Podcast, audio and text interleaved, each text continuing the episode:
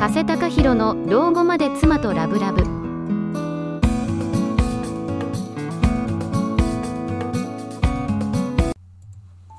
はい、加瀬隆弘です。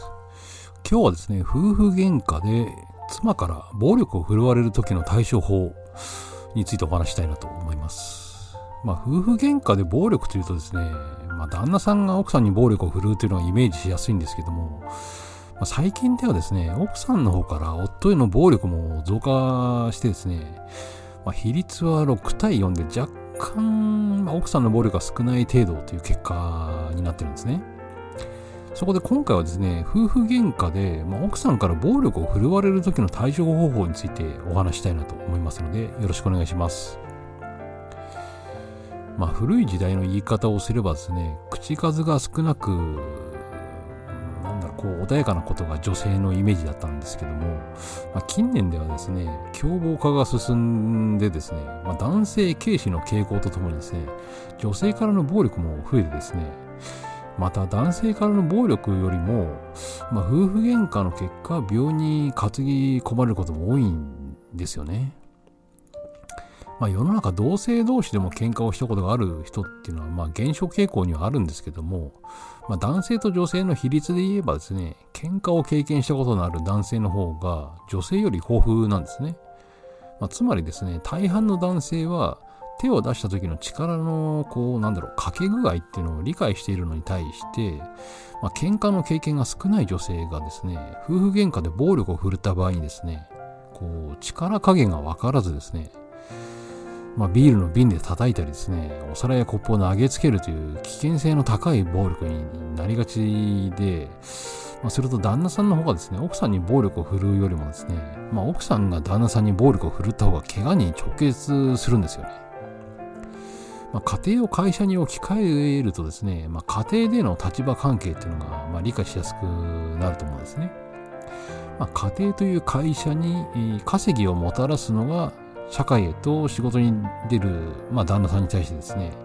まあ、家庭を切り盛りするいわば社長兼社員とも言えるのが奥さんという構図ですよね。で奥さんは自分の時間を削って子育てしているという認識を持ちやすいためですね、まあ、旦那さんが軽視されですね、まあ、いろんな場面で夫婦喧嘩に発展しやすくなってですね、夫婦喧嘩でもですね、旦那さんに対して奥さんが暴力を振るいやすくなっているんですね。でもちろんですね、夫婦喧嘩の暴力にはですね、まあ、殴る蹴るといった物理的な攻撃からですね、まあ、旦那さんのプライドを傷つける。まあ、あとはモラハラのような言葉の暴力もありますよね。まあ、奥さんからの暴力に対処するには、ね、まずですね、夫婦喧嘩などでの、まあ、奥さんの変化を見極めることですよね。まあ、そして奥さんから軽視されて暴力を振るわれないようなこう立場作りっていうのも大切と言えますよね。まあ、具体的にそうですね、まあ、夫婦喧嘩で奥さんが夫に、まあ、暴力を振るい始める兆候として、まあ、最も顕著に現れるのは言葉ですよね、やっぱり。まあ、普段の生活の中でもですね、言葉遣いが暴力的に変化したときは要注意ですね。まあ、しかしですね、まあ、旦那さんに対する文句と旦那さんに対する暴言には線引きが必要なため要注意なんですね。まあ、例えば夫婦の、まあ、食事の場面でもですね、まあ、片付けたいから早く食べてといった意味を持った発言であれば、まあ、多少言葉が汚くてもまだ大丈夫と取れるんですけども、まあ、いつまで食ってんだこのクズといったようにですね、たとえ意味を持っていても、こう相手を罵るような奥さんの発言には要注意なんですね。まあ、こういった場面が増えてきたらですね、夫婦喧嘩の時にですね、暴力を振るわれることもあるため、もし夫婦喧嘩に発展した時は、まあ、自分の身を守れるようにしておきましょう。まあ、次にですね、まあ、奥さんとの夫婦喧嘩でですね、暴力を振るわれやすい旦那さんについて考えてみましょう。まあ、いわゆる統計的に見るとですね、うん、なんだろう、こう、几帳面で家事を手伝ういい夫っていうのが、暴力を振るわれやすい傾向にあるみたいなんですね。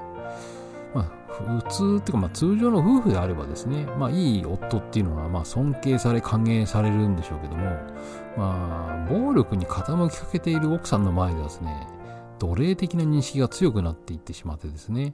まあ、結果的にこう旦那さんの立場が軽視されてですね、まあ、夫婦喧嘩では暴力を振るわれるようになるんですね。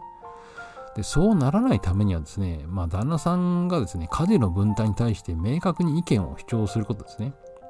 まあ、旦那さんを見下すようになってしまった奥さんの目をこう覚まさせるっていうことが重要となってきますね。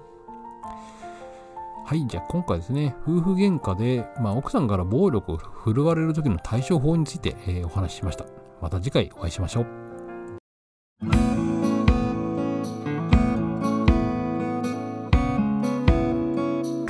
弘の老後まで妻とラブラブ。